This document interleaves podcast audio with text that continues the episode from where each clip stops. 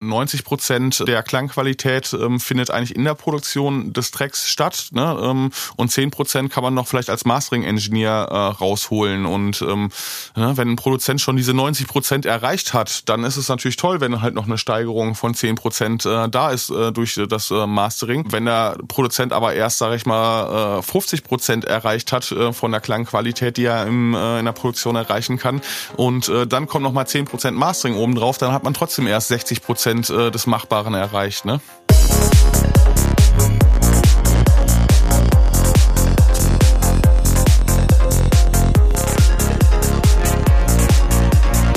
Hi und herzlich willkommen zu Trans Talk, dein Psytrance Podcast mit Way of Decay. Mein Name ist Denise, ich bin Gründerin von Psyworld Clothing und Social Media Coach für Akteure der Psytrance-Szene. Ich unterstütze Künstler, Veranstalter und Labels dabei, sich auf Social Media etwas aufzubauen und ihre Präsenz auf Plattformen wie Instagram, Facebook und Co. zu professionalisieren. In diesem Podcast geht es um die Themen Psytrance, Progressive Trance, Spiritualität und Bewusstsein. In Interviews mit verschiedenen Menschen der Psytrance-Szene präsentiere ich dir alle zwei Wochen neue Themen und stelle dir neue DJs, Produzenten, Veranstalter und mehr vor. Meine Mission ist es, die Psytrance-Community enger miteinander zu verbinden und ein gewisses Bewusstsein für bestimmte Themen zu schaffen. Folge diesem Podcast jetzt, um immer up to date zu bleiben und ich wünsche dir viel Spaß mit der heutigen Folge.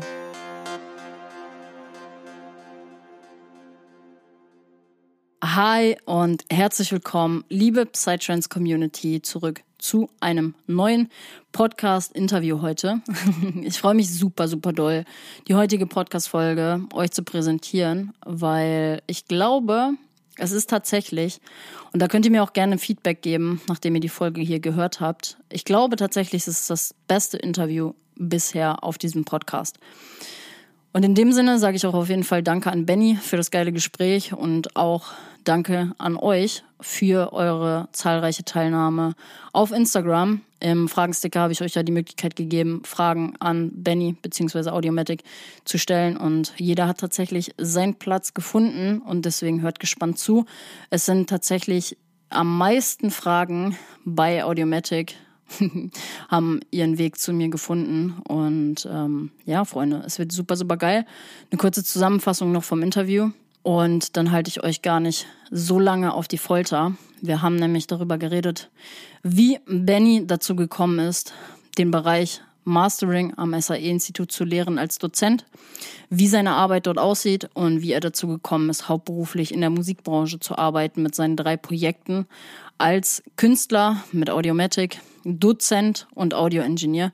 Ich denke, jeder kennt Audiomatic durch seinen Mastering-Service und dementsprechend geht es auch heute in dem Interview primär um das Thema Mastering. Super, super viel Mehrwert dabei. Und es ging im Interview darum, was Mastering überhaupt ist, wie er dazu gekommen ist, seinen eigenen Mastering-Service so erfolgreich aufzubauen und wie er zur Thematik Sample-Nutzung und Übernutzung steht.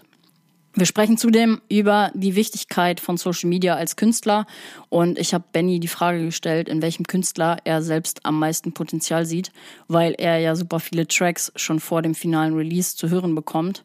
Und ja, Freunde, wie ihr hört, extrem viel Mehrwert, also hört gespannt zu. Und ich habe für euch noch eine kleine Überraschung, denn wer Audiomatic gerne mal live sehen möchte, hier im Norden, er wird auf der Stampfnacht Open Air auflegen, zusammen mit Hatikwa, Alice Dirty, Chrislix, Opix, Moontails, Formotion, Benny Moon und vielen weiteren. Und ich habe für euch da einen kleinen Rabatt organisieren können mit dem Code Way of Decay 10 könnt ihr auf den Ticketpreis ein bisschen sparen. Und ich freue mich auf jeden Fall auf eine geile Zeit mit den Halunken auf dem Floor. Super geile Leute dabei, wie ihr schon gehört habt jetzt hier gerade. Ähm, freue mich auch auf Mr. Opix, The Boy. Endlich mal wieder ein Set von ihm hören. Und Audiomatics ist halt auch am Start. Hatikwa, Alice Dirty. Wird super, super geil. Und ich würde mich tatsächlich auch freuen, den einen oder anderen von euch dort zu sehen, weil ich werde auch vor Ort sein. Bin am Start. Dann machen wir ein bisschen den Dancefloor unsicher. Und deswegen checkt auf jeden Fall gerne unten den Link zur Stampfnacht Open Air in der Podcast-Beschreibung ab. Und genau. In dem Sinne würde ich sagen, see you on the dance floor. Wisst ihr sowieso. Und ähm, ich wünsche euch in dem Sinne viel Spaß mit dem geilen Interview mit Benny und genießt das Ding. Ist auf jeden Fall extrem viel Mehrwert heute rauszuholen.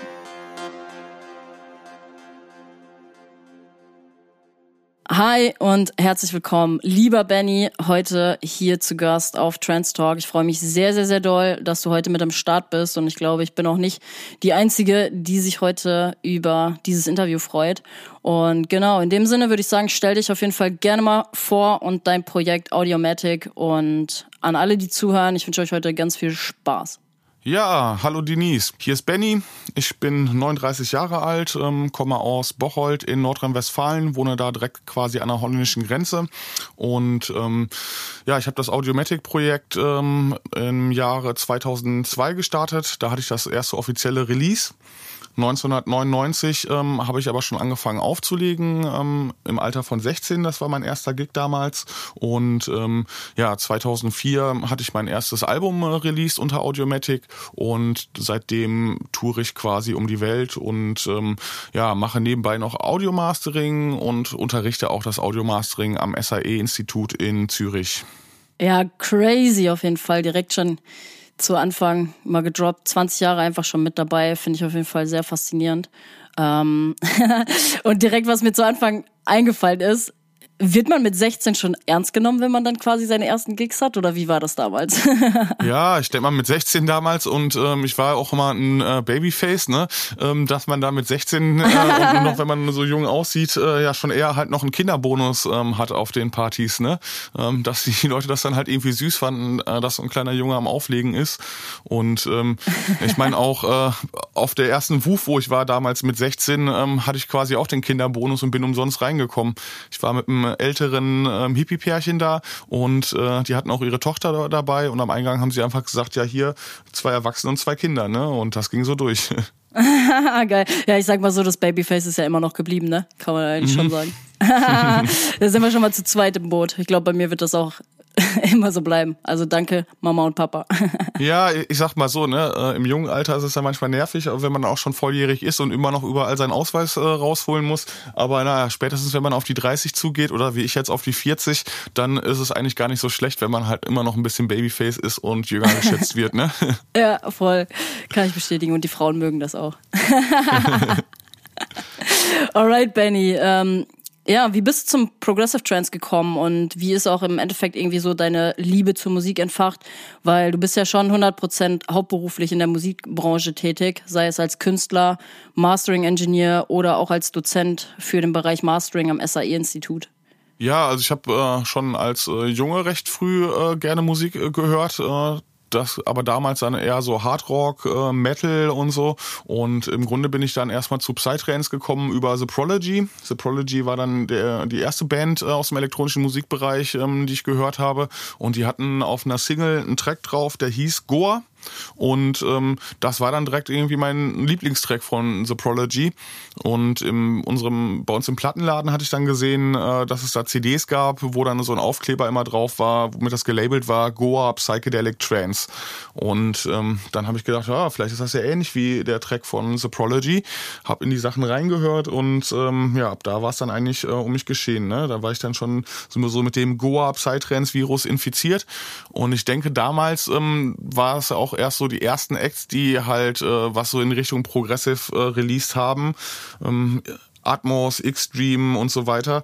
Die, äh, aber da war noch nicht wirklich so der Begriff Progressive da. Ne? Im Grunde lief das eigentlich alles dann immer noch unter Goa, Psytrance und ähm, trotzdem fand ich dann direkt diese neuen Acts, äh, sag ich mal so, am interessantesten dieser Sound, der hat mir dann doch am meisten zugesagt und ja, dann war ich im Grunde schon als ähm, Hörer und als DJ dann im ersten Jahr dabei, als so dieser Progressive Sound entstanden ist.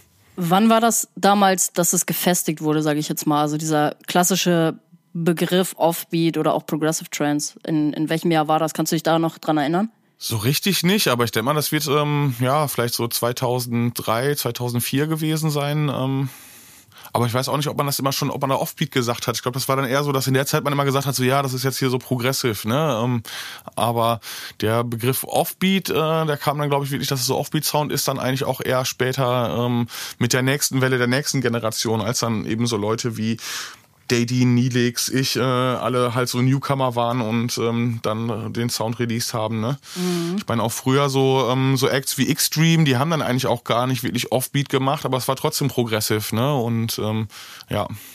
War dann damals schon der Hate dem Progressive Trends gegenüber am Start, so wie heute eigentlich auch noch so, oh, alles wird mainstreamiger, kommerzieller durch den Progressive Trends und so. Das war wahrscheinlich damals dann auch schon Thema Number One, oder nicht?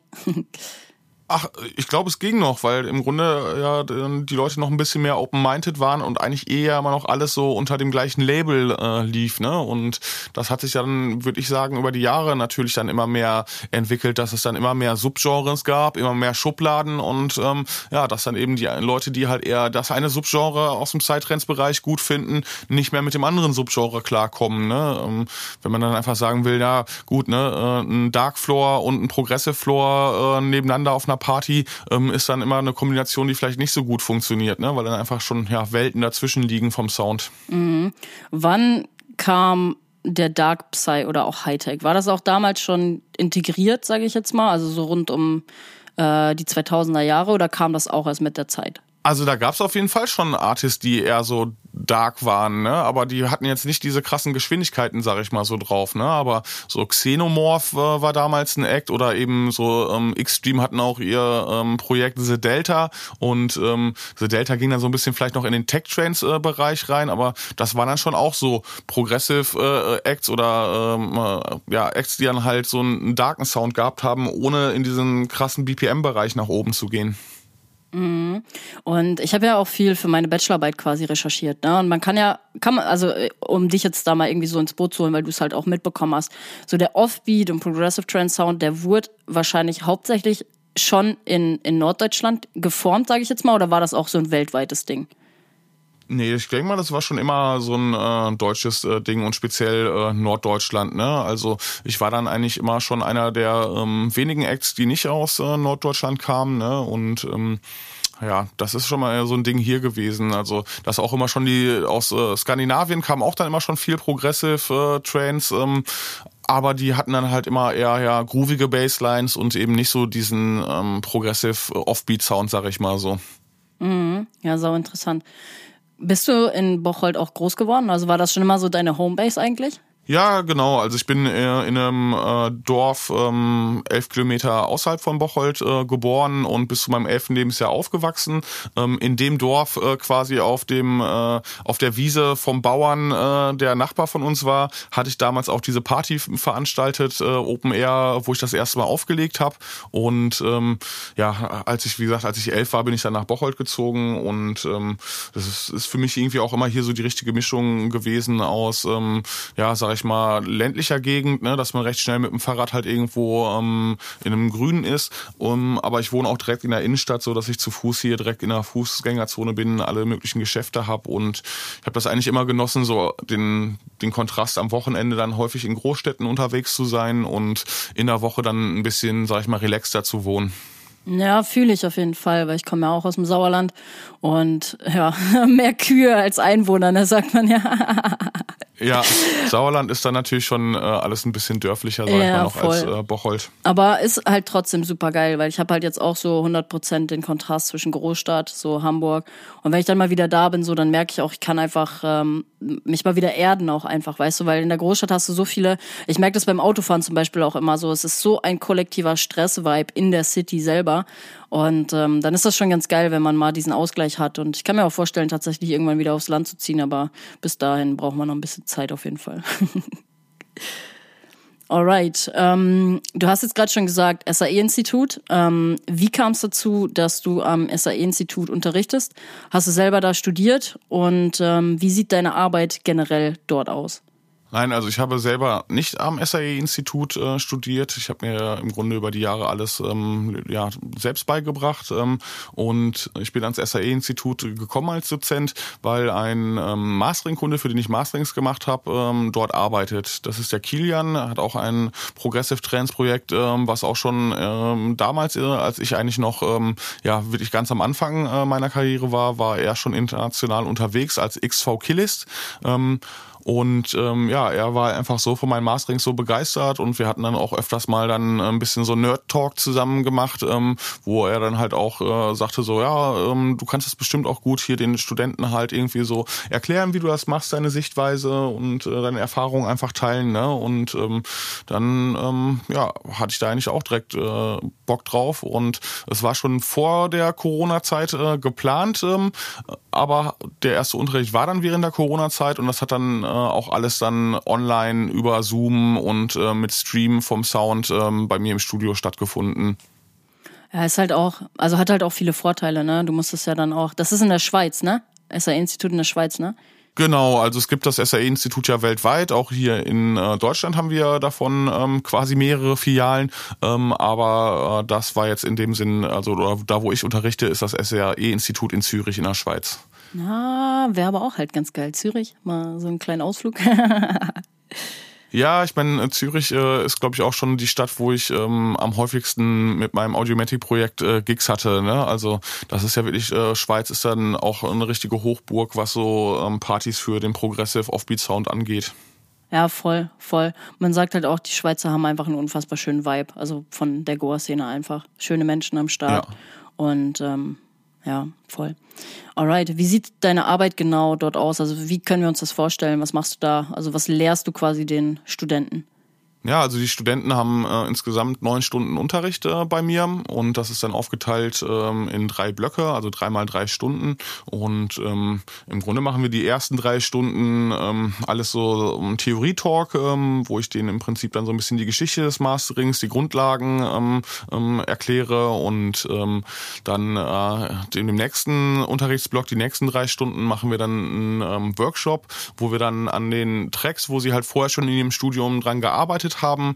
Die mastern wir dann ähm, live und ähm, dann bespreche ich mit denen auch im Prinzip äh, nochmal genau, was ich da jetzt gerade mache und auch ähm, direkt die Analyse ihres Tracks, ne, was man da hätte besser machen können, weil ich sage auch immer, ähm, ja, 90 Prozent ähm, der Klangqualität ähm, findet eigentlich in der Produktion des Tracks statt ne, ähm, und 10 Prozent kann man noch vielleicht als Mastering-Engineer äh, rausholen und ähm, ne, wenn ein Produzent schon diese 90 Prozent erreicht hat, dann ist es natürlich toll, wenn halt noch eine Steigerung von 10 Prozent äh, da ist äh, durch das äh, Mastering. Ähm, wenn der Produzent aber erst, sage ich mal, äh, 50 Prozent erreicht hat äh, von der Klangqualität, die er im, äh, in der Produktion erreichen kann und äh, dann kommt noch mal 10 Prozent Mastering obendrauf, dann hat man trotzdem erst 60 Prozent äh, des Machbaren erreicht. Ne? Mhm. Ja, crazy. Ist halt auch ein geiler Vibe, sage ich jetzt mal, ne? wenn man Online-Konferenz direkt mit dir so in Kontakt tritt, straight aus dem Studio. Ist schon, ich meine, dein Studio sieht ja auch einfach super, super geil aus. Hast du dir schon was Geiles äh, zusammengezaubert, glaube ich, über die Jahre. Und ähm, ja, ist schon ein geiler Vibe, glaube ich, ne? Ja, also ich, ich habe auch das nachher das Gefühl gehabt, so dass ich hier vielleicht sogar in diesem Stream aus dem Studio ähm, besser unterrichten kann, ähm, weil es dann einfach auch in meiner gewohnten Arbeitsumgebung ist. Ne? Und ähm, sonst ähm, würde ich ja dann im Prinzip da mit dem Laptop in einem fremden Studio im SAE-Institut äh, stehen. Ne? Und ähm, nee, äh, das äh, funktioniert schon echt super hier so aus dem Studio. Und ja, wie gesagt, die, die ähm, Studenten können dann einfach halt auch mal sehen, so, so sieht dann im Endeffekt nachher ein Arbeitsplatz ähm, aus. Äh, und äh, so macht das alles jemand jemand dann halt bei sich auf dem Arbeitsplatz, ähm, der das beruflich macht, ne? Weil und die sind ja auch, wenn sie das Studium abgeschlossen haben, trotzdem meist noch ziemliche ähm, Anfänger, sage ich mal so, ne? Und ähm, für viele ist dann halt einfach auch so der äh, noch nicht wirklich klar, wo sie musikalisch äh, oder beruflich, sage ich mal, nachher hinwollen mit dem Studium. Ne? Und das ist dann nachher bei den letzten drei Stunden, die wir noch Unterricht haben, ne? da besprechen wir dann einfach nochmal halt so ähm, die Masterings nach, die wir gemacht haben. Und ähm, ja, dann gehe ich auch mit denen auch nochmal viel durch, ähm, was es dann eigentlich heißt, sich selbstständig zu machen. Ne? Ähm, dass es eben halt nicht nur die Studioarbeit ist, sondern auch ähm, Social Media, ähm, dass man halt gucken muss, äh, irgendwo, ähm, dass man sich ja halt auch brandet. Ne? Ne? Ähm, dass man halt dann vielleicht, wenn man halt ähm, einen, ähm, einen Shop betreiben will, so wie ich das mit meinem Mastering mache, ne, einen Online-Shop, dass man da halt ähm, ja das alles auch für die Suchmaschinen optimiert und dass es dann halt schon eigentlich auch ein komplexes Feld ist, wie eigentlich bei jedem Selbstständigen, ne, dass man halt einmal halt ein Produkt hat, äh, was man herstellt oder anbietet, ne, aber dass wenn man erfolgreich sein will, dass da natürlich auch noch recht viel drumherum ist. Ja, voll. Marketing ist halt das A und O so, ne? Also vor allem in der Selbstständigkeit einfach. Und ähm, ja, voll. Wir sind eigentlich schon direkt in der Hauptthematik des heutigen Interviews direkt drin und das ist das Thema Mastering. Und dazu habe ich tatsächlich auch am meisten Fragen aus der Community bekommen. Also sie wollen viel wissen von dir. Und ähm, ich glaube, es gibt aber tatsächlich auch viele hier in der Community, die überhaupt gar nicht wissen, was Mastering überhaupt ist, weil sie halt die klassischen Konsumenten, sage ich jetzt mal, sind. Klar, heute werden auch viele dabei sein, die mit dem Thema Mastering auch schon äh, ja, beruflich, sage ich jetzt mal, in Kontakt kommen, weil es auch viele Produzenten sind. Aber hol uns da auch auf jeden Fall gerne mal ab. Ich meine, ich bin ja in dem Sinne auch einfach Laie, weil ich in diesem ganzen Producing-Business auch nicht drinstecke. Und ähm, ja, was genau machst du mit den Tracks und wie lange dauert es, einen Track zu mastern? Also ähm, im Grunde kann man sich ja so vorstellen, wenn ein ähm, Artist, ähm, sage ich mal, halt zwei, drei Tracks fertig hat ähm, und sie zum Mastering schickt, dann haben sie in der Regel alle eine unterschiedliche Lautstärke ähm, und äh, sind auch ähm, vom ähm, Bassanteil zum Beispiel unterschiedlich. Ne? Und da ist es dann erstmal A wichtig, dass es dann eine Person macht, ähm, der möglichst, äh, ja sag ich mal, ein besseres Studio hat als da, wo der Track produziert wurde, der halt noch vielleicht mehr hört. Ne?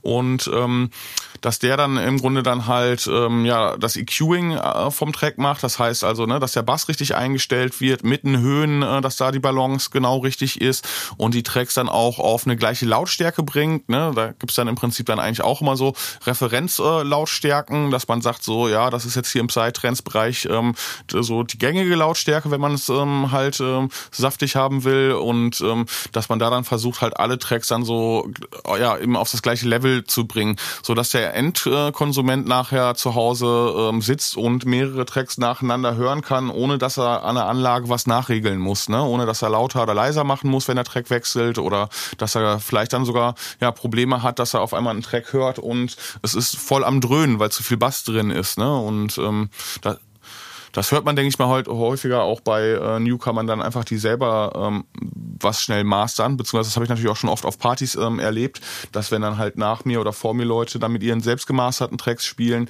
dass dann ähm, ja am Mixer eigentlich die gleiche Lautstärke äh, angezeigt wird, der Track aber trotzdem viel leiser klingt äh, und ähm, die Melodien nicht klar rüberkommen. Ne? Ähm, das denke ich mal, immer so das typische Problem vom Home Mastering.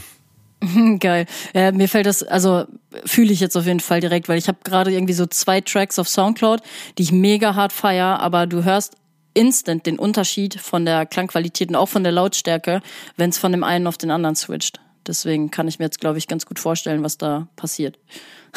ja, genau. Und ähm, das ist im Grunde einfach das halt, dass man das nicht will, ne? Dass da ähm, zwischen verschiedenen Tracks dann auf einmal die Lautstärke halt sich ändert und ähm, bei einem, äh, wenn man für einen Artist ähm, mastert, ist es natürlich auch immer noch leichter, weil er dann halt, äh, sage ich mal, dann meist in den verschiedenen Tracks dann halt schon eine ähnliche Klangqualität erreicht.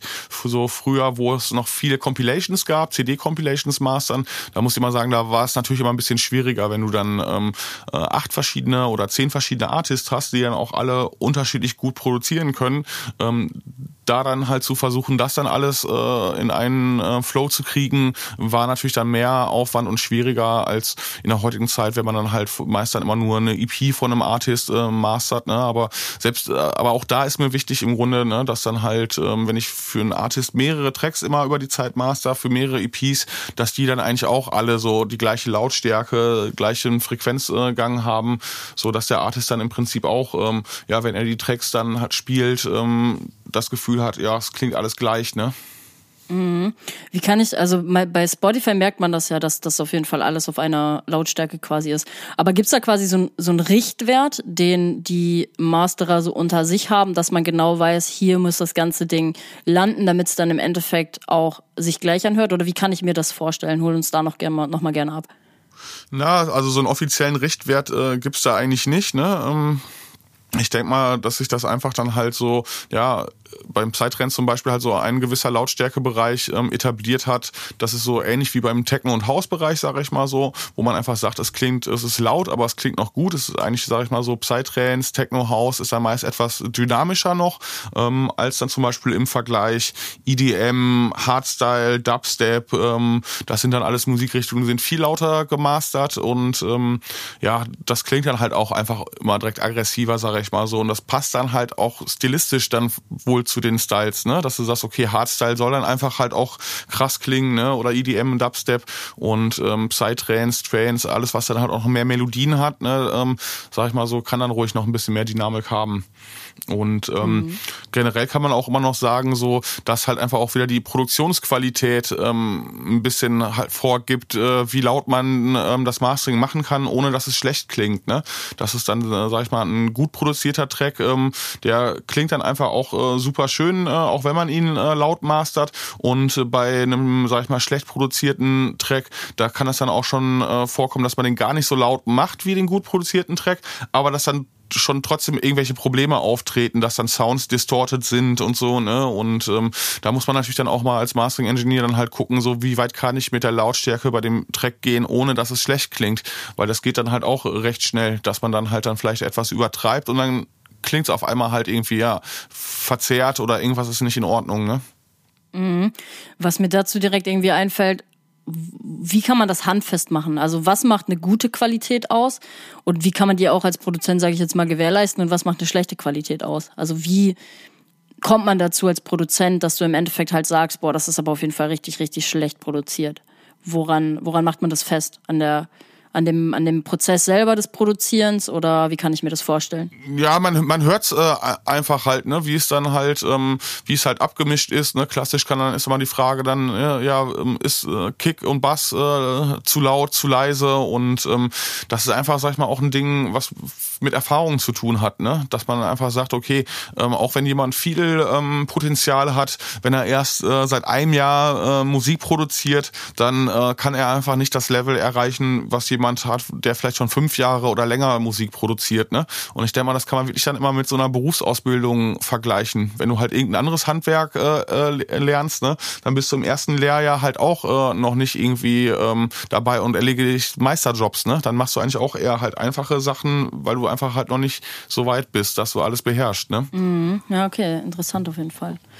Und ich denke mal halt auch so für, äh, für Leute, die mit dem Rechner anfangen, Musik zu produzieren, ist auch mal die Frage, haben sie schon vorher ein Musikinstrument gespielt? Das macht dann immer vieles leichter. Ne? Wenn du irgendwie schon vorher mal Schlagzeug gespielt hast, dann hast du natürlich ein viel besseres Rhythmusgefühl. Äh, Oder wenn du ähm, Klavier gespielt hast, Gitarre, dann hast du halt irgendwie schon ein bisschen Ahnung von Harmonielehre und dafür ein Gespür. Ne? Äh, das sind natürlich dann so rein die musikalischen Sachen und ähm, ja, dann halt einfach die technische Sache. Das sag mal auch, ne? Ähm, muss einem ja auch liegen, so dass du da ähm, Spaß hast, dich mit der ganzen, mit dem ganzen technisch, äh, technischen Aspekt auseinanderzusetzen.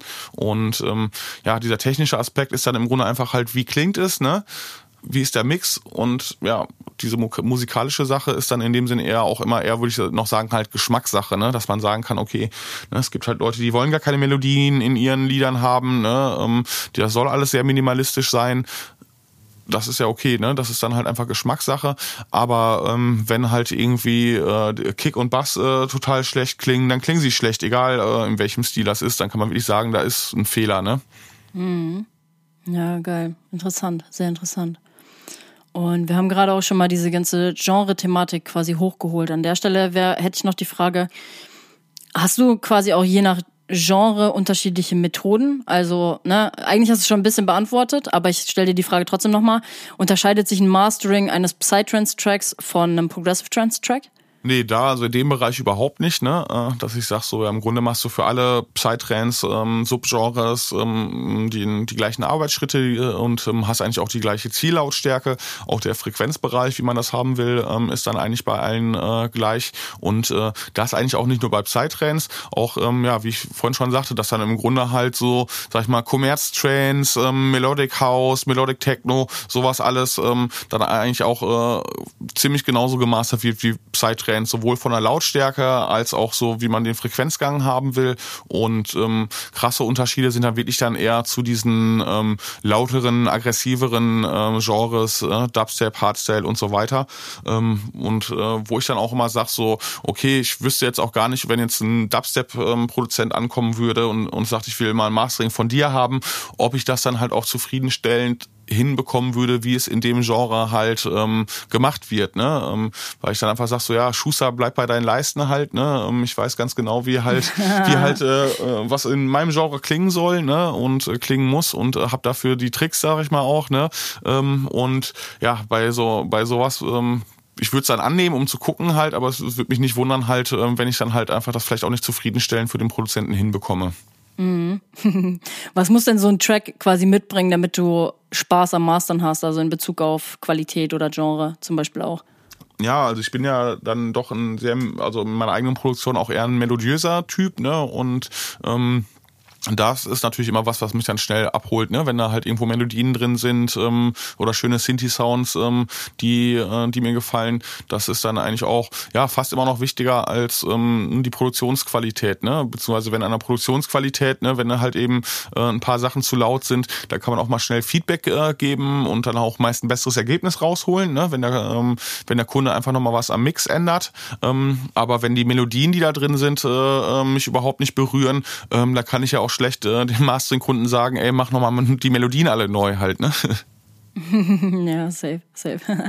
Das wäre nämlich auch direkt äh, mal eine Frage aus der Community gewesen von Kevin. Welche Richtung masterst du am liebsten? Also kann man halt schon sagen, so der Melodic Progressive Trance, also das, was du selber auch quasi so produzierst. Ja, auf jeden Fall. Ne, ähm, das ist äh, ganz klar mit Ja zu beantworten. Aber ich habe da auch ein paar Kunden, ähm, die dann eher so ähm, Techno und House machen, was ich auch, sag ich mal, in meiner Freizeit gerne mal zwischendurch höre, ähm, so im Melodic-Bereich. Äh, ähm, und da muss ich sagen, wenn das halt ein guter Track ist, macht mir das genauso Spaß zu mastern. Ne? Und ähm, ist dann natürlich auch, wenn man immer das Gefühl hat, so, ja, ähm, das ist ein cooler Track und man hat jetzt geschafft mit seinem Mastering das nochmal ein bisschen ähm, alles mehr hervorzuheben, zu highlighten halt, was, äh, was da drin ist, ne? ähm, dann freut man sich im Endeffekt auch. Aber ähm, ich sag mal so, es ist trotzdem immer noch eigentlich eine Dienstleistung, ne? ähm, eine Arbeit, äh, die man macht, ähm, die jetzt auch äh, bei mir selbst dann halt ähm, ja nicht so ein Glücksgefühl auslöst, wie wenn man an einem eigenen Track arbeitet und ähm, da den Moment erreicht hat, äh, dass alles nur so im Flow ist, ne? dass man äh, alle äh, neuen Melodien halt einfach so ähm, da spielt und alles passt, sag ich mal so. Das, das gibt's dann wirklich so einen Moment, wo man halt beim selber produzieren so im Flow ist, dass man selbst dann Gänsehaut hat und ist dann wirklich wie so ein Rausch, sag ich mal so, ne? dass dann alles von alleine passiert und das ist äh, beim Mastering natürlich dann halt einfach mehr, ja, wie gesagt, eine Dienstleistung, die man für andere macht. Ne? Macht natürlich irgendwie auch äh, Spaß, so die Tonstudioarbeit als Dienstleistung, ähm, aber ist natürlich was ganz anderes. Ja, fühle ich auf jeden Fall. Ich merke das jetzt hier beim Podcast auch immer mehr. So, weil der Podcast ist für mich so ein riesiges Herzensding einfach und Herzensprojekt auch, dass ich auch super gerne Zeit hier rein investiere und auch merke, wenn ich zum Beispiel Podcast-Folgen aufnehme oder auch Interviews mache, ich gehe da mit so einer Leidenschaft dran. Das ist was ganz anderes, als wenn ich jetzt, äh, auch wenn ich meinen Teilzeitjob in meiner Social Media Agentur super liebe und auch die Leute und alles, aber das ist nochmal was anderes, was für die Selbstständigkeit zu machen oder auch zum Beispiel für meine Klamottenbrand äh, Psyworld Clothing das, da, da steckt Feuer einfach dahinter und das ist was anderes, als wenn ich montags bis mittwochs ins Büro fahre und äh, für irgendwelche Kunden quasi Redaktionspläne erstelle oder Werbeanzeigen manage. Also klar, es ist trotzdem auch meine Passion in dem Sinne, weil ich halt ne, den, den Job als Social Media Managerin auch mag, aber für seine eigenen Projekte so zu brennen, ähm, ist nochmal eine andere Nummer. Deswegen, das fühle ich auf jeden Fall mit dem Thema Dienstleistung versus Passion irgendwie. Ja, ich meine, ähm, klar und generell denke ich mal, ähm, ist es natürlich so, wenn man ähm, sich mit Musik selbstständig macht, genauso wie in jedem anderen Bereich, wenn man als, ähm, sag ich mal, Einzelunternehmer tätig ist, dass man äh, natürlich viel mehr Stunden eigentlich ähm, mit der Selbstständigkeit äh, zu tun hat, als in einem Job, wo man angestellt ist. Ne? Das ist ja im Grunde dann halt eigentlich schon ab äh, morgens, man steht auf, ähm, dann sind meist erstmal irgendwelche E-Mails äh, zu beantworten, beruflich, ne? Ähm, und ähm, ja, im Grunde dreht sich ja immer fast der ganze Tag Tagesablauf um berufliche äh, Sachen, ne? Und das ist natürlich dann halt irgendwie, das muss man halt auch für gemacht sein, ne? dass man eben halt nicht sagt, ja, so, okay, safe. ich arbeite acht Stunden äh, für jemand anders, aber danach kann ich komplett abschalten und ähm, bin nur noch privat. Ne? Ja, oder man nimmt halt dann direkt mal noch eine Podcast-Folge auf, ne? weil man seine eigenen ja. Projekte vorantreiben kann oder will. Aber wie war das bei dir? Warst du schon immer quasi selbstständig? Also wie war das damals, als du so erwachsen geworden bist? Bist du dann direkt quasi auch eingestiegen in die Selbstständigkeit mit dem ganzen Musikding? Ja, auf jeden Fall. Also ich hatte ähm, mit 19 noch Zivildienst gemacht und ähm, zu dem Zeitpunkt war dann schon mein erstes Album released. Dann ging es mit den Auslandsbookings los und ähm, auch, äh, also die ersten drei Länder waren dann ähm, Schweiz, Dänemark und äh, direkt Japan. Ne? Also das war dann für mich dann auch total unerwartet und so, ähm, ja, dann im Prinzip dann auch so ein bisschen die Motivation zu sagen, okay, ich setze jetzt alles auf eine Karte und mache mich ähm, direkt nach dem Zivildienst selbstständig und mache nicht erst noch eine Alibi-Ausbildung ähm, in irgendeinem anderen Bereich. Ne? Und ich habe einfach auch gemerkt, schon in der Zivildienstzeit ähm, war ich dann ähm, lokal im Prinzip bei uns in NRW äh, schon jedes Wochenende am Spielen, auch viel im Sauerland, Grube und so. Ne? Und ähm, dass ich da dann Shout schon, dass ich da einfach schon gemerkt habe, so wenn ich äh, ähm, in der Woche ähm, acht Stunden am Tag ähm, meinen Zivildienstjob habe und am Wochenende immer noch unterwegs bin zum Spielen, dann ist eigentlich auch gar keine Zeit mehr da neue Tracks ähm, zu produzieren und ähm, ja, deswegen habe ich gesagt, so okay, bevor ich jetzt noch mal drei Jahre halt eine Alibi-Ausbildung äh, mache äh, und dann auch wieder keine Zeit habe, halt irgendwie mich um die Musikproduktion und so zu kümmern, ähm, ja, mache ich mich lieber direkt selbstständig und ja, es war dann im Grunde rückblickend dann auf jeden Fall auch die richtige Entscheidung. Ne? Ich habe es bis heute nicht bereut. Ja, total. Wenn man heute mal guckt, wo du halt stehst. Voll. Aber es ist ja auch im Endeffekt so, where focus goes, energy flows. Mhm. Und ähm, ich finde es geil. Alibi-Ausbildung ist auf jeden Fall. Ich glaube, das ist auch auf jeden Fall so ein Wort der New Generation, sage ich jetzt mal, so Generation Lost und, und ich weiß nicht, was ich machen will und so. Also finde ich auf jeden Fall ein lustiges, lustiges Wort. Und, und im Endeffekt ist es halt auch so, where focus goes, energy flows. Und ähm, das habe ich in letzter Zeit auch nochmal krass gemerkt, dadurch, dass ich halt super viele Parallelprojekte, sage ich jetzt mal, hab. Irgendwann musst du halt auch einfach deinen Fokus richten, weil nur dann kann halt auch eine gewisse Sache, wo du halt deine komplette Zeit und Energie auch reinsteckst, halt größer werden. Und ähm, ja, fühle ich auf jeden Fall. Ja, auf jeden Fall. Und ich meine, es ist natürlich irgendwie auch, ähm, ja, man lebt ja natürlich auch ein bisschen mit so einem gesellschaftlichen Druck, ne, dass die Eltern ja irgendwie auch wollen, dass aus einem was wird halt, ne, und äh, so das Umfeld fragt ja, was machst du jetzt beruflich?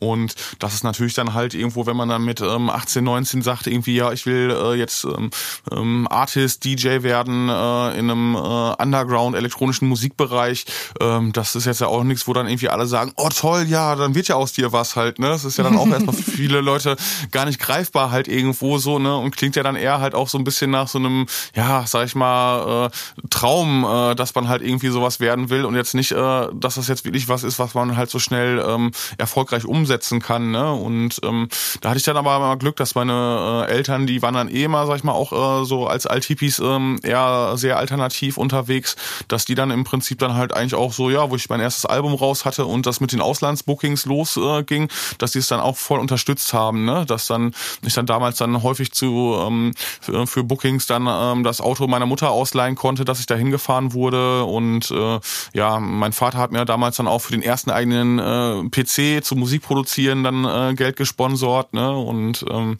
so war das dann auf jeden Fall, ja, dass ich dann doch auch von denen dann halt viel ähm, Backup hatte. Ja, geil.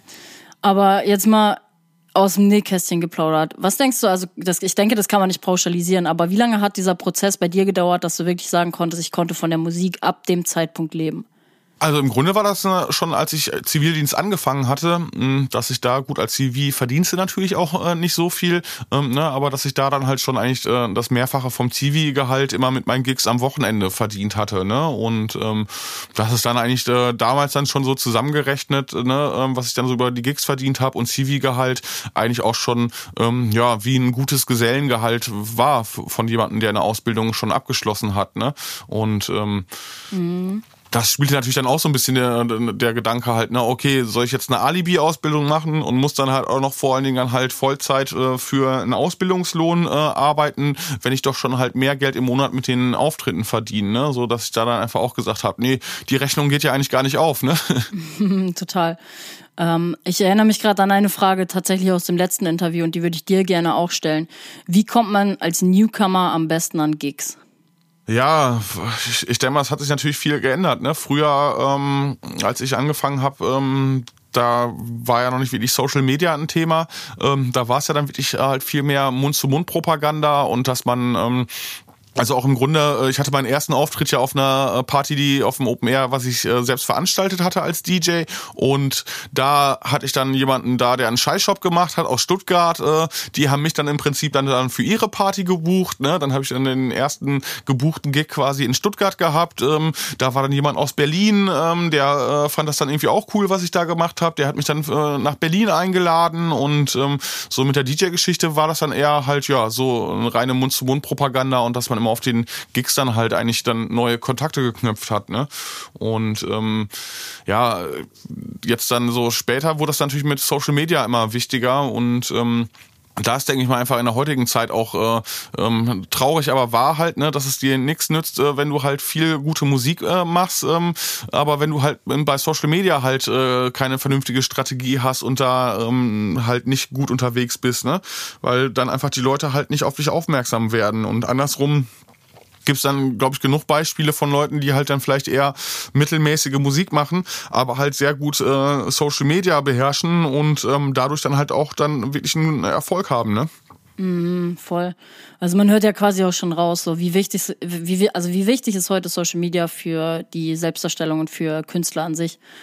Also da würde ich auch wieder sagen, ist ja im Grunde halt mittlerweile sind wir in der Zeit angekommen, dass ja halt äh, Social Media ähm, für ähm, jeden, der irgendwie selbstständig ist, eigentlich wichtig ist. Ne? Dass du jetzt, sag ich mal, bei Instagram halt, ähm, da werden ja ähm, Einrichtungen, Gärten, Essen, alle möglichen Themen halt so gehypt und gibt so Communities, ne? Ähm, genauso wie es dann halt für den Musikbereich dann das gibt halt, ne? Nur dass es dann in dem Sinn, ja, im Musikbereich äh, folgt man dann halt äh, irgendeinem Artist, der Musik produziert und ja, in anderen Bereichen sind das das dann ja einfach reine Influencer, sag ich mal so, ne? Und ähm, so, ja, bei uns Musikern ist es dann natürlich auch mittlerweile so, dass es irgendwie erwartet wird, dass man halt auch so ein halber Influencer ist, ne? Und auch die Leute halt einfach auch vielleicht ein bisschen an seinem Privatleben teilhaben lässt. Ne? Ähm, muss man natürlich Bock drauf haben, aber es ist dann natürlich auch für viele Leute ähm, ja interessanter zu sehen, wie ist die Persönlichkeit hinter dem Musikprojekt, ne? Ja, voll. Es geht ja auch heutzutage auch viel in diesem ganzen Prozess, sage ich mal, um Personal Branding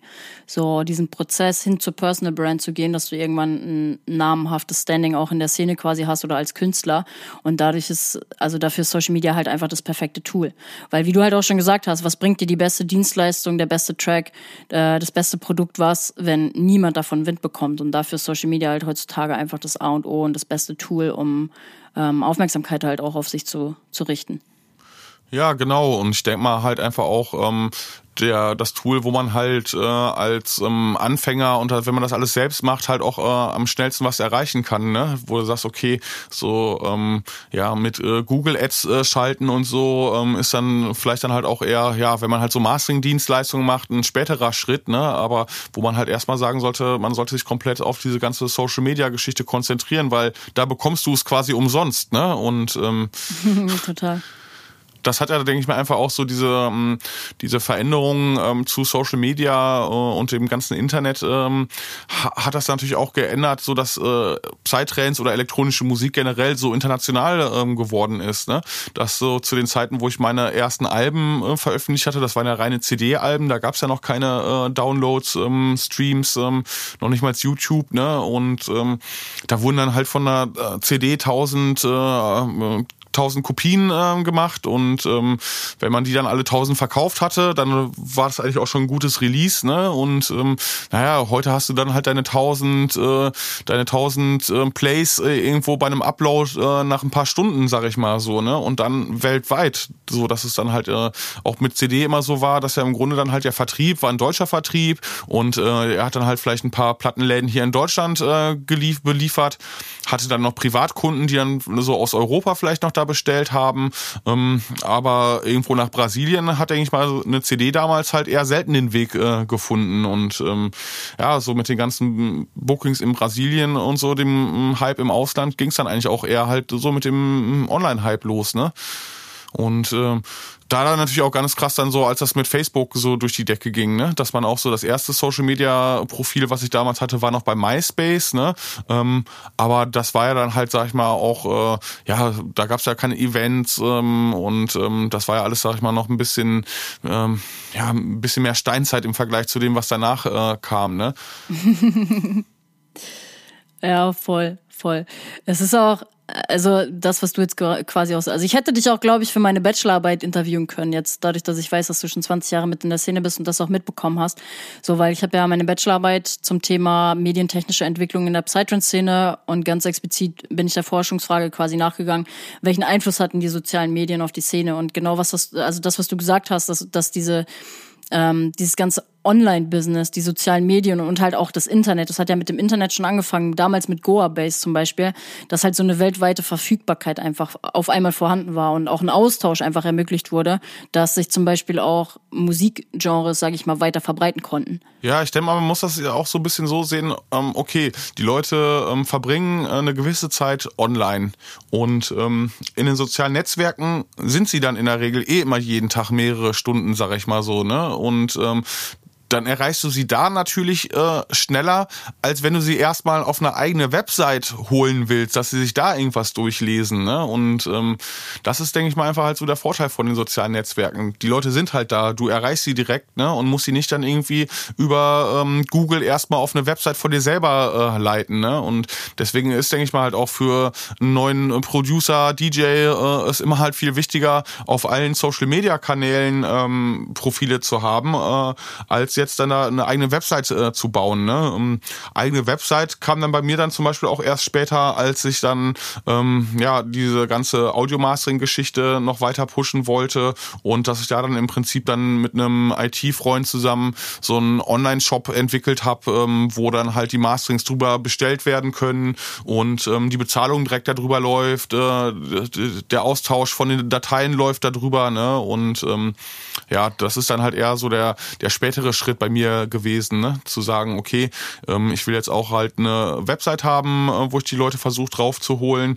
Und ähm, da wird dann auch das Thema Google natürlich wieder viel wichtiger, so, ne, dass man dann irgendwo sagt, okay, ne, ähm, ähm, ich bin im größtenteils im Bereich Psytrance unterwegs. Und es wäre praktisch, wenn jemand bei Google Psytrance Mastering eingibt, dass ich dann halt äh, mit meiner Website, äh, mit meinem Online-Shop da dann halt auch direkt oben auftauche, ne, und ähm, das, das haben, das haben wir dann in dem Sinne auch äh, erreicht halt so, ne? Dass dann eigentlich, wenn du halt bei Google nach Psytrance Mastering suchst, äh, dass ich dann halt mit meinem Shop dann da schon ein Top-Rating habe, ne?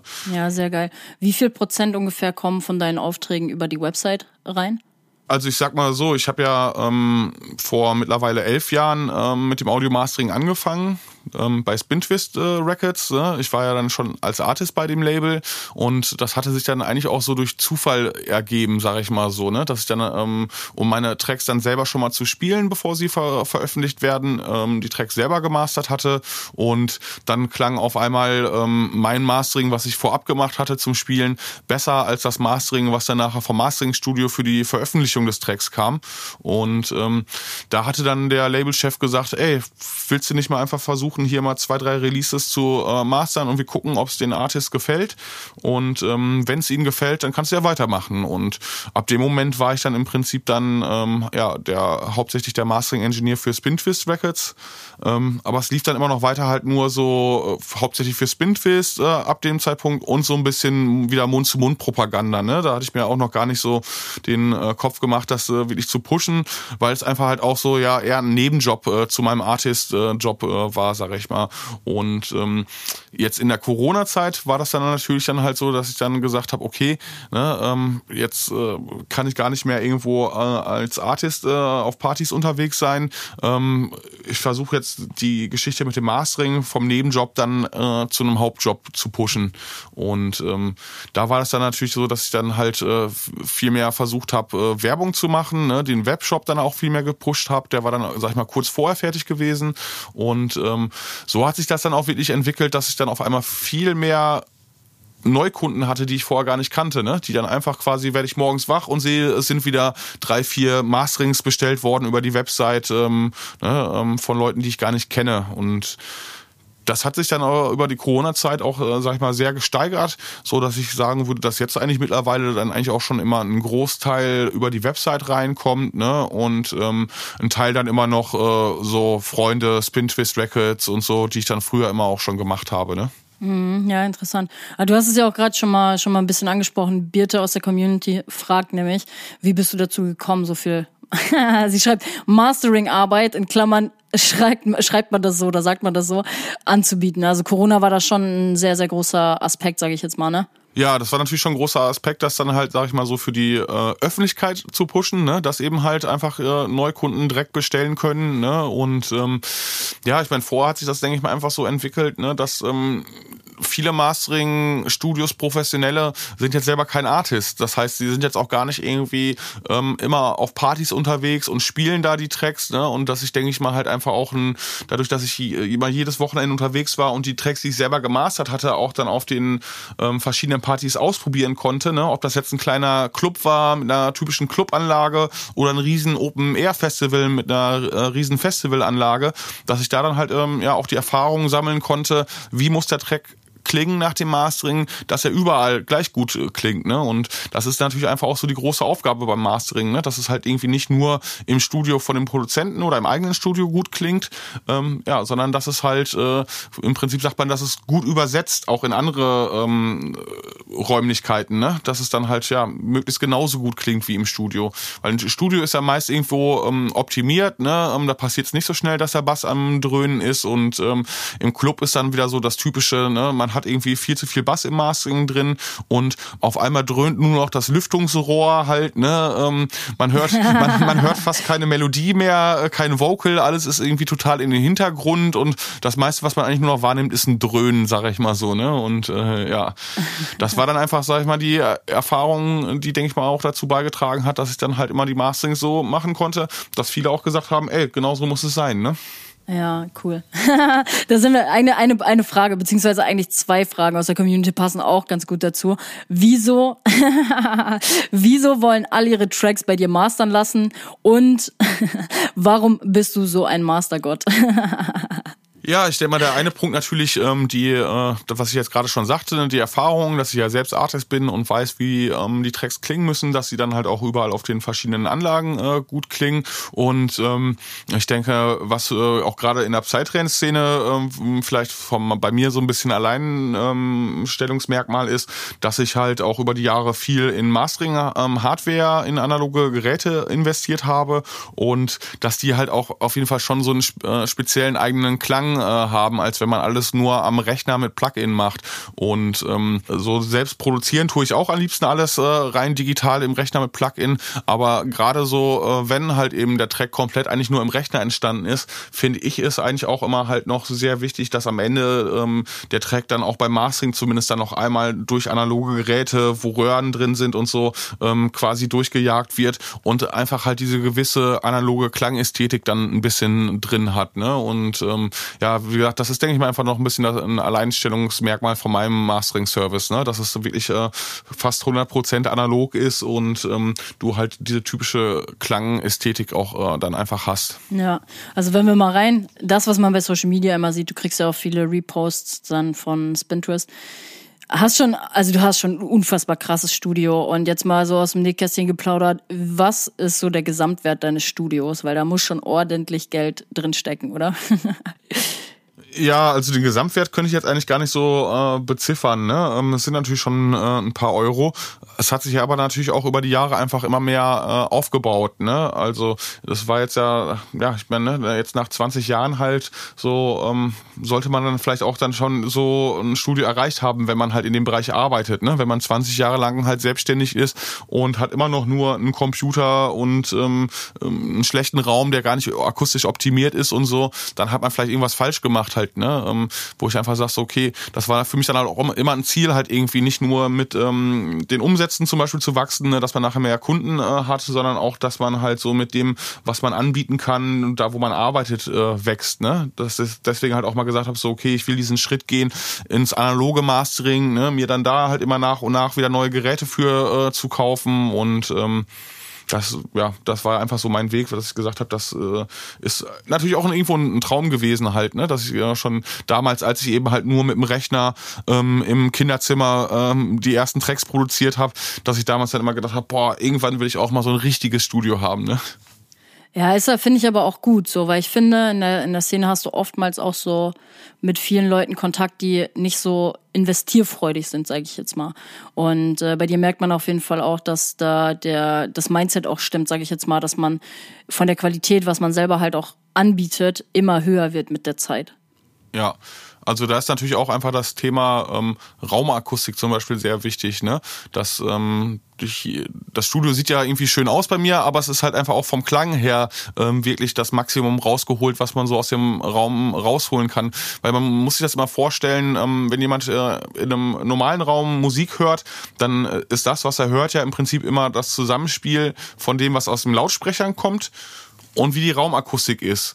Und ähm, da gibt's dann so rein physikalische Sachen, so ne, eine Raummode zum Beispiel. Ähm, jeder Raum, das kann man auch einfach an der äh, an der Größe des Raums kalkulieren, in welchem Frequenzbereich die Raummoden sitzen. Ne? Das ist dann halt im einem Frequenzbereich ähm, gibt dein Raum halt äh, drückt er den Bass nach oben und in einem anderen Bereich wird was runtergedrückt. Ne? Das heißt, du hörst dann einfach dann halt mehr Bass als da ist, weil dein Raum den Bass so verstärkt. Ne? Und das kann dann zum Beispiel dazu führen, dass du dann eben dann entweder viel zu viel Bass oder viel zu wenig Bass bei dir reinmischt, je nachdem, wie dein Raum das verändert. Ne? Und da geht's dann bei der Raumakustik eigentlich immer darum, einen ähm, möglichst neutralen Klang zu haben, dass man sagt, man schafft es halt so, dass der Raum möglichst wenig Einfluss auf den Sound hat, der aus den Lautsprechern kommt. Und ähm, deswegen, um das dann einfach auch vielleicht nochmal so verständlich für die Leute zu machen, die halt nicht aus dem Musikbereich kommen, ähm, Open Air hast du halt keinen Raum, der einen Einfluss hat hast du immer einen geileren Klang als irgendwo in einem Club ähm, mit ganz dicken Wänden und ähm, niedrigen Decken, sag ich mal so, oder ganz hohen Decken ist auch schlimm, ne? Fühle ich auf jeden Fall. Hohe Decke, also das ist, da sind wir auch eigentlich wieder beim Thema. Ähm, mit Chrisix rede ich da auch super, super oft äh, drüber, dass im Endeffekt, ich habe mir auch im Interview die Frage gestellt, äh, was würdest du Newcomern für Equipment empfehlen? Und seine stumpfeste Antwort, die im Interview, glaube ich, kam, war ein guter Raum. ein guter Raum.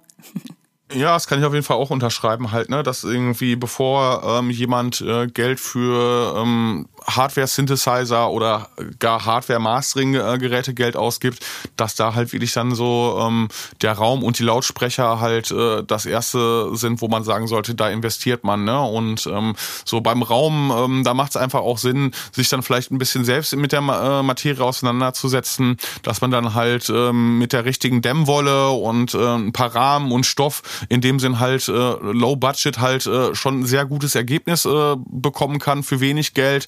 Ne, das bringt dann mehr als irgendwelche fertigen Akustikmodule irgendwo im, im, Internet zu bestellen, die dann vielleicht schick aussehen, aber dann eigentlich nur Schaumstoff sind äh, mit ein bisschen Holz drauf und wo man dann, sag ich mal, äh, eigentlich gar nicht so viel rausholen kann, wie wenn man halt selbst mit Dämmwolle und verschiedenen Materialien halt was selber baut. Ne? Mhm, ja, voll. Und ähm, da hatte ich jetzt am Wochenende auch noch einen, ähm, jemanden äh, wieder getroffen in Hamburg, ähm, dem ich halt auch genau den Tipp gegeben hatte. Er wollte sich irgendwie auch erst so fertige Module äh, bestellen und ähm, da habe ich ihm halt nochmal ein paar Links geschickt und gesagt, ey, ich glaube, du kannst das bestimmt gut umsetzen, halt, mach's lieber selber. Du wirst halt äh, günstiger ein viel besseres er er Ergebnis äh, bekommen, als wenn du halt Fertigmodule kaufst, ne?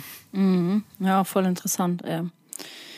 Aber ich muss noch mal da reingehen. Gesamtwert deines Studios. Was denkst du so pipapo? In welchem Bereich äh, spielt sich das so ab?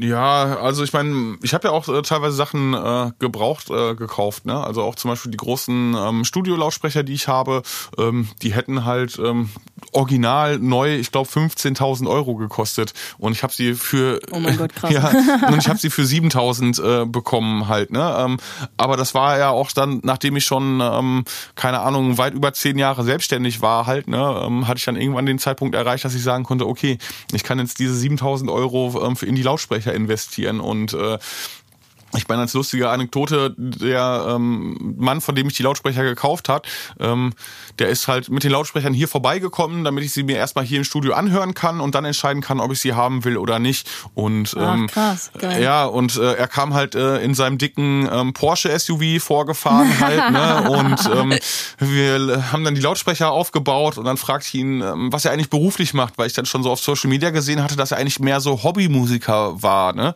Und ähm, dann hat er gesagt, so, ja, ja, ist halt selbstständig im IT-Bereich halt, ne? Und ähm, dann sagte ich so, ja, weil ich habe schon gedacht, okay, als Hobbymusiker sind das ja schon recht teure Lautsprecher, ne? Weil er halt original diese 15.000 Euro dafür bezahlt haben wird. Und da sagte er nur ganz trocken, naja, die Felgen von meinem Porsche sind teurer als die Lautsprecher, ne? Geil, ey, smart, ey, smart. Ja, also er, er hat halt, er hat halt studiert und einen guten Beruf gelernt halt, ne, und kann es dann natürlich dann halt, äh, weil er, er hat die Lautsprecher auch nur verkauft, um sich äh, noch größere, noch teurere Lautsprecher zu kaufen halt, ne. Ähm, also, mhm. ne, mit einer guten Ausbildung hat man dann natürlich dann halt im Grunde halt mehr Geld und schneller Geld, um sich so, so ein Studio zu kaufen zur Verfügung, als wenn man halt, äh, ja, langsam die Leiter hochklettert und jahrelang dann halt sich dann hocharbeitet, sag ich mal, ne. Mhm. Da, das ist noch ein langer Weg für die Studenten am SAE-Institut. ja, geil. Ähm.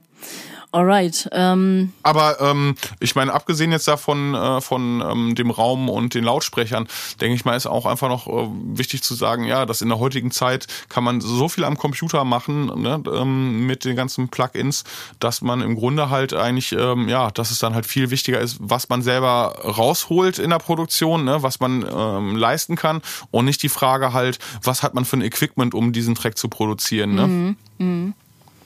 Ja, crazy. Und das war so in der in der Anfangszeit, ähm, als ich damals angefangen habe, äh, natürlich noch äh, anders. Da waren die Computer so langsam und ich habe halt angefangen, nur am Computer zu produzieren, dass man da halt recht wenig Möglichkeiten hatte, recht wenig verschiedene Spuren ähm, aufnehmen konnte. Man brauchte dann im Prinzip eigentlich immer noch für ein paar tausend Euro ähm, Hardwaregeräte, um halt einen halbwegs ähm, vernünftigen Sound hinzubekommen. Und das hat sich einfach so krass geändert über die Jahre halt, ne? Dass einem die Rechner sind so so schnell geworden und mittlerweile äh, sind die Rechner eigentlich äh, ähm, schneller als ähm, wie man sie eigentlich braucht halt. Ne? Ich denke mal, es ist jetzt eher so im, im 3D-Rendering-Bereich, äh, Videoschnittbereich, so, dass da vielleicht immer noch die, die Rechner halt immer schneller sein müssen. Ne? Aber im Musikbereich ist es jetzt irgendwie auch so, dass du wirklich, du kaufst ja einen neuen Rechner und hast jahrelang Spaß damit, bis du das erste Mal merkst, irgendwie, ähm, oh, jetzt habe ich nicht mehr genug Rechenleistung. Ist es denn, also würdest du schon sagen, so du arbeitest ja auch viel mit Newcomern, sage ich jetzt mal zusammen, oder bekommst auch die Tracks von denen, bevor sie halt überhaupt released wurden. Ist die Musikqualität besser geworden über die Jahre? Also hat das Ganze schon einen hohen Standard? Würdest du das sagen? So bestätigen? Ja, es ist auf jeden Fall äh, bedeutend besser geworden. Ich denke mal, das hat ähm, verschiedene Ursachen. Ähm, A, natürlich einmal, äh, dass es halt jetzt ja viel Tutorials im Internet gibt bei YouTube und so, ähm, wo man halt einfach schneller lernen kann. Ne? Wie bekomme ich einen gewissen ähm, Synthi-Sound hin?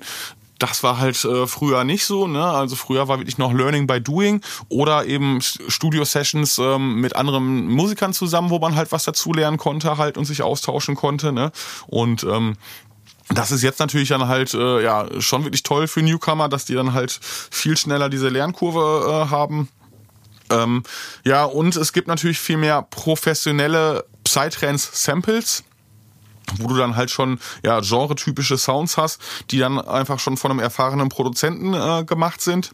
Das sehe ich aber auch immer teilweise ein bisschen kritisch, weil ähm, es ist natürlich wichtig, einen eigenen Sound zu haben als Künstler, wenn man anfängt. Ne?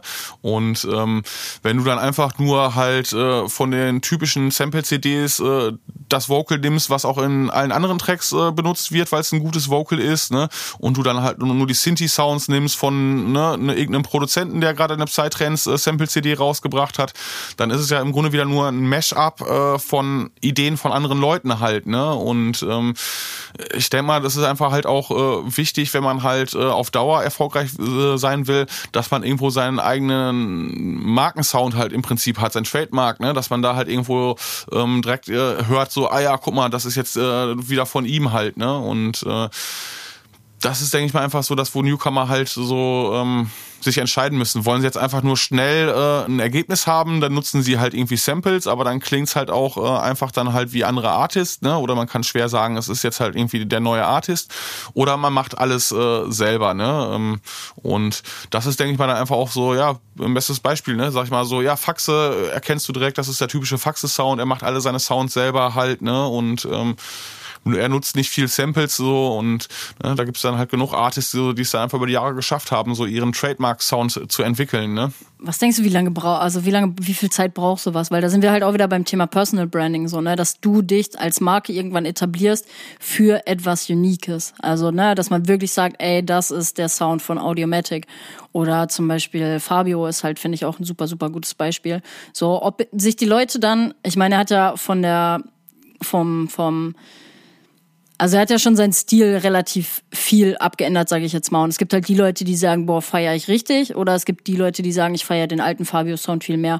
Aber im Endeffekt kommt es halt darauf an, dass du im Endeffekt einen Track halt hörst, wo du genau sagen kannst, ey, das ist ein Track von Fabio oder ein Track von Audiomatic. So, was denkst du, wie lange braucht sowas, dass man sowas auch irgendwie für sich selber klar gemacht hat, in welche Richtung man gehen will?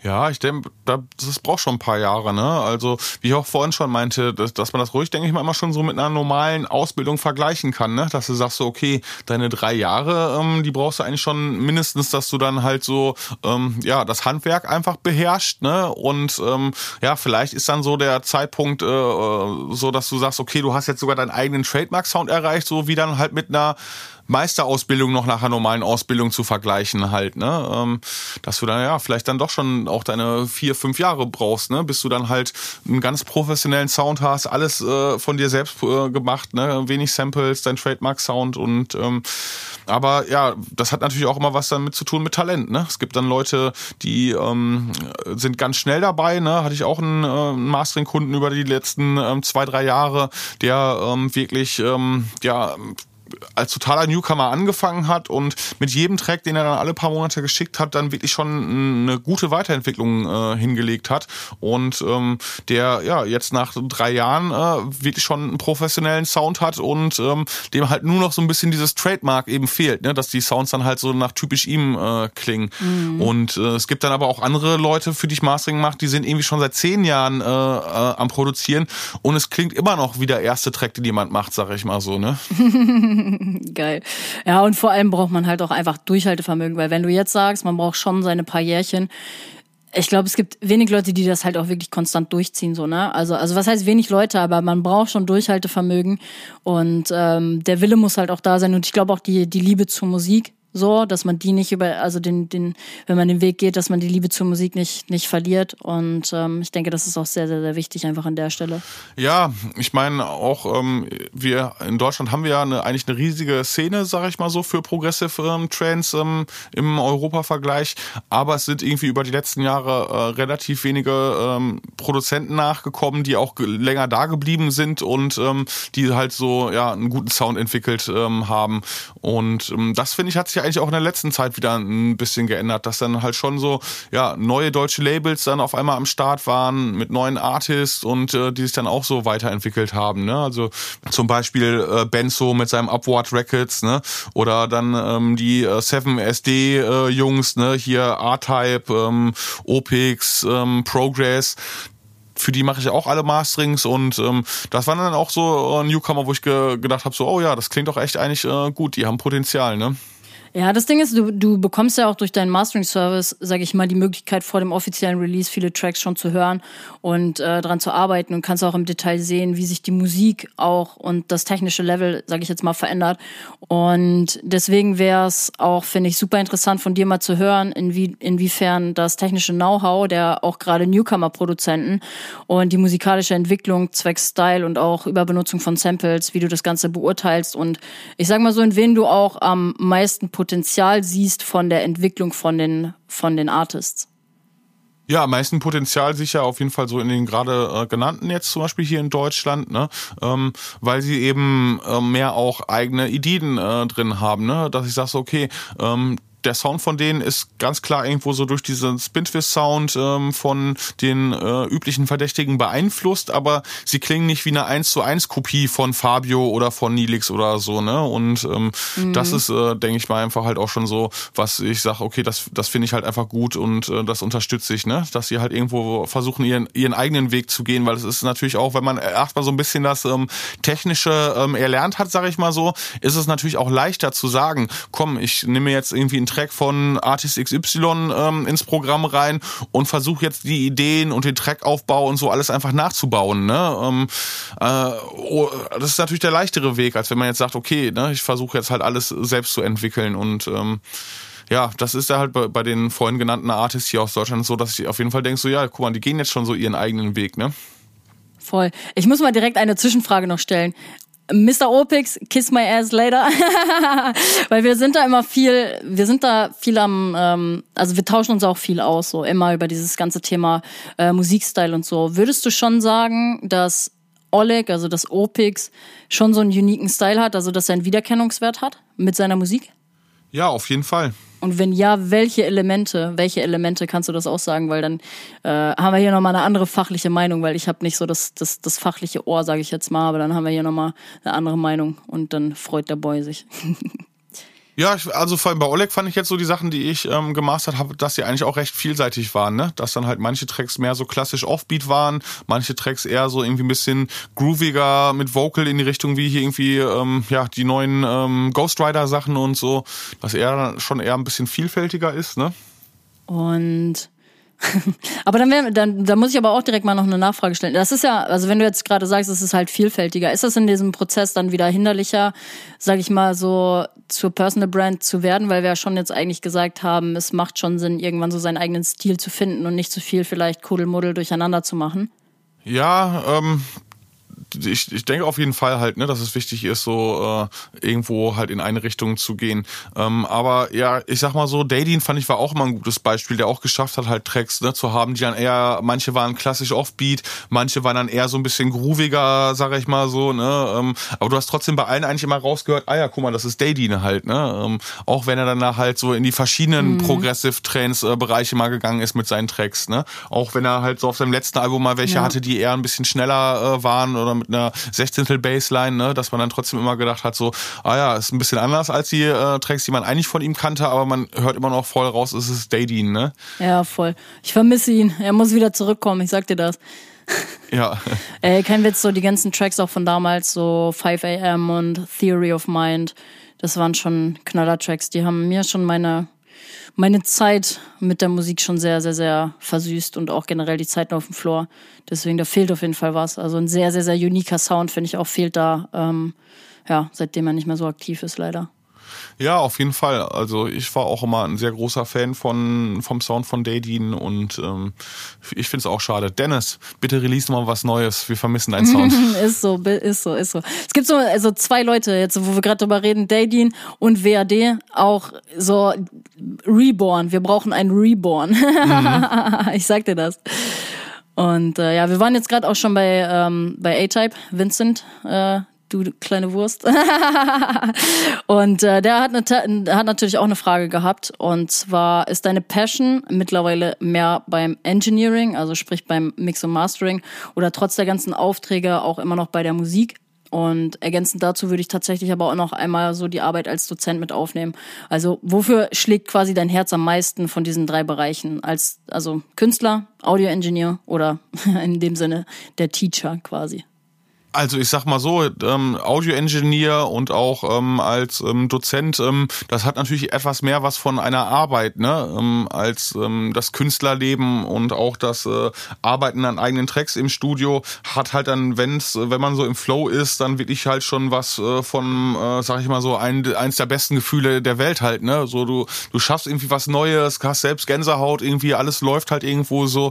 Ähm, es war dann bei mir einfach auch nur so durch die ganze Corona-Geschichte, dass ich da halt irgendwo nicht mehr so ähm, den kreativen Flow hatte halt irgendwo so, wenn ich mich ins Studio gesetzt habe und an eigenen Sachen arbeiten wollte, dann habe ich recht schnell wieder aufgegeben, weil ich dachte, oh nee, mh, hm, klingt jetzt eh nicht und ich kann den Track auch nicht mal, ausprobieren auf einer Party oder so halt, ne. Äh, das hat mich schon ziemlich ausgebremst in der Corona-Zeit und dass ich da einfach auch gesagt habe, so es ist jetzt eben wichtig halt so den, ähm, die Umsätze mit dem Mastering zu steigern und ähm, aber es war auch immer schon, sag ich mal so, mein ähm, Langzeitplan zu sagen, sagen, okay, irgendwann ähm, wird dann halt natürlich mal eine Zeit kommen, wo vielleicht meine Musik nicht mehr so populär ist, wo ich dann halt einfach nicht mehr als Artist äh, so viel unterwegs bin und dass ich da halt einfach äh, bis zum Ende meines Lebens, sage ich mal so, im Tonstudio arbeiten will. Ne? Ich habe nie was anderes gemacht halt irgendwo so und ähm, dann könnte ich mir jetzt halt auch nicht vorstellen, irgendwann zu sagen so, okay, ähm, es klappt mit meiner eigenen Musik nicht mehr, ähm, ich mache jetzt irgendwas ganz anderes. Ne? Und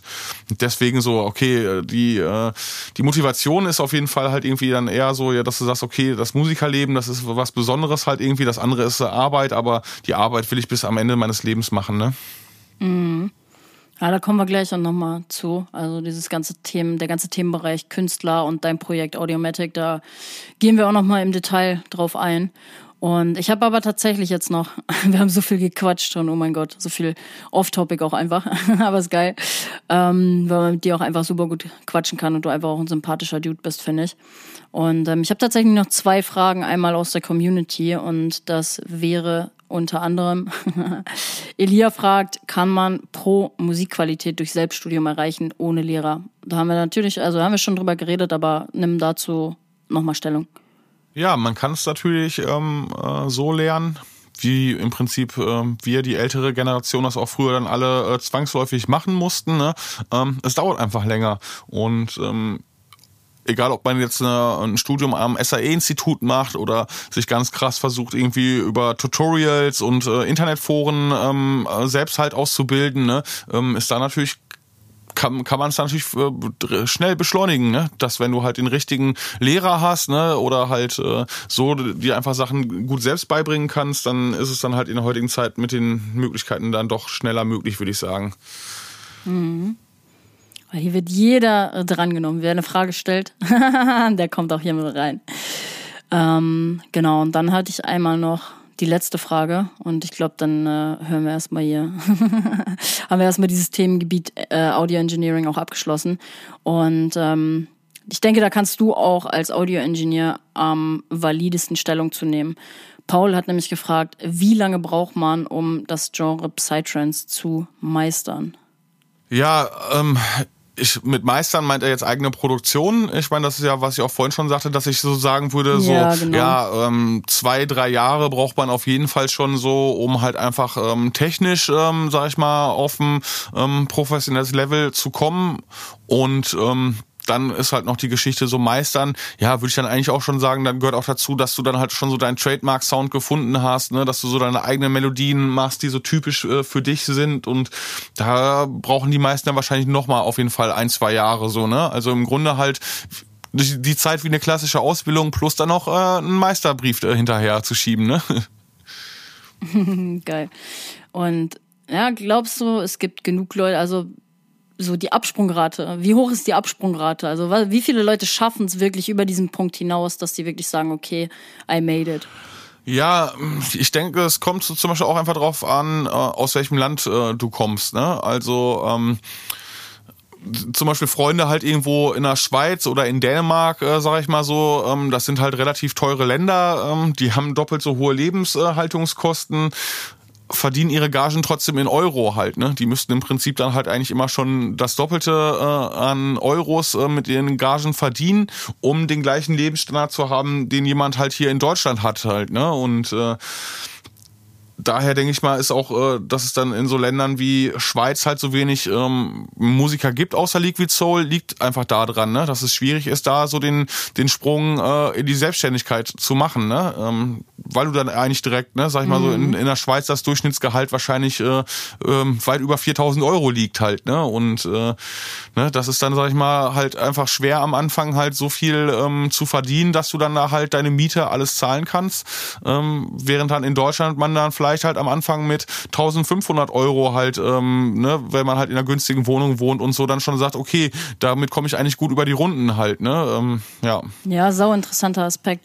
Ich da nämlich tatsächlich auch mit Hidden Secret drüber geredet habe, weil der kommt ja aus der Schweiz und der meint halt auch so, es ist halt heftig. Also im Vergleich zu Deutschland die Lebensunterhaltungskosten in der Schweiz. Klar verdienst du auch mehr, aber es ist halt auch alles einfach teurer.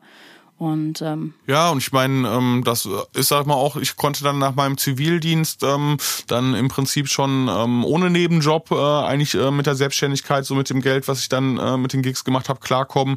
Ich habe dann auch ähm, ja günstig äh, mit meiner Freundin zusammen äh, gewohnt, ne, in einer Dreizimmerwohnung, hatte das Studio im kleinen Kinderzimmer quasi, ne, was da in der Wohnung war. Und ähm, dann mein äh, Freund äh, Kevin Faxer aus Dänemark, der musste dann halt auch noch äh, die ersten Jahre immer wieder Nebenjobs äh, haben, eben ja, weil halt da alles viel teurer ist äh, in Dänemark, ne? Und äh, eben allein nur die Wohnung halt so viel mehr kostet, als was wir halt bei uns an Miete gezahlt haben. Mhm. Ja, crazy, crazy. Alright, lange Rede, kurzer Sinn. Wir sind soweit erstmal durch mit dem ganzen Themengebiet Mastering und ich würde auf jeden Fall jetzt in den nächsten Minuten nochmal ganz, ganz gerne auf deine Arbeit als Künstler, auf dein Projekt Audio Matic äh, eingehen und würde ganz gerne auch nochmal ein bisschen darauf eingehen, wie sieht dein Studio-Equipment aus, wie ist dein Künstlername zustande gekommen. Wir sprechen auch noch über anstehende Releases und mein Herzensthema habe ich auch nochmal mit aufgegriffen tatsächlich.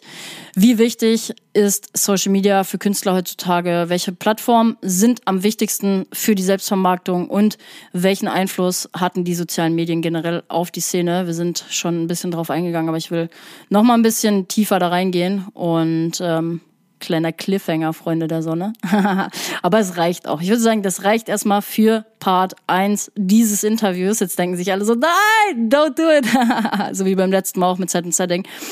Aber ich glaube, wir haben jetzt mittlerweile auch schon eine Stunde gequatscht und wir wollen auch, euch auch nicht überfordern. Deswegen, ich danke dir auf jeden Fall erstmal in dem Sinne für die vielfältigen Informationen. Also wir haben jetzt echt lang und breit drüber geredet, Benny. Und äh, in der nächsten Podcast-Folge geht es um das Thema Studio-Equipment, Thema Künstlerdasein und Thema Social Media. In dem Sinne würde ich sagen, danke fürs Interview, Benny. Und äh, die letzten Worte kannst du einmal noch hier zum Ende der Podcast-Folge einmal an die Community richten. Und ähm, dann starten wir in der nächsten Podcast-Folge wieder zusammen durch. Ja, ich sage einfach auch nur vielen Dank, äh, Denise, äh, für das coole Gespräch. Vielen Dank an die Community für die coolen Fragen war echt, äh, hat mir Spaß gemacht und ähm, ja, ich freue mich schon auf die nächste Runde. ich auch und die Community auch. Yay, we got it. So, Freunde, wir hören uns in zwei Wochen zurück. Und bis dahin wünsche ich euch auf jeden Fall eine nice Zeit. Teilt die Podcast-Folge hier auf jeden Fall auch gerne auf Instagram und Co., wenn sie euch gefallen hat. Und in dem Sinne sage ich bye bye bis in zwei Wochen.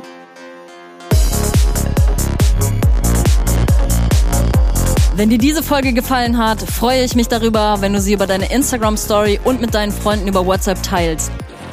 Hinterlasse für diesen Podcast gerne eine 5-Sterne-Bewertung auf Apple Podcasts und Spotify und schick mir dein Feedback zur Folge unbedingt per DM auf Instagram.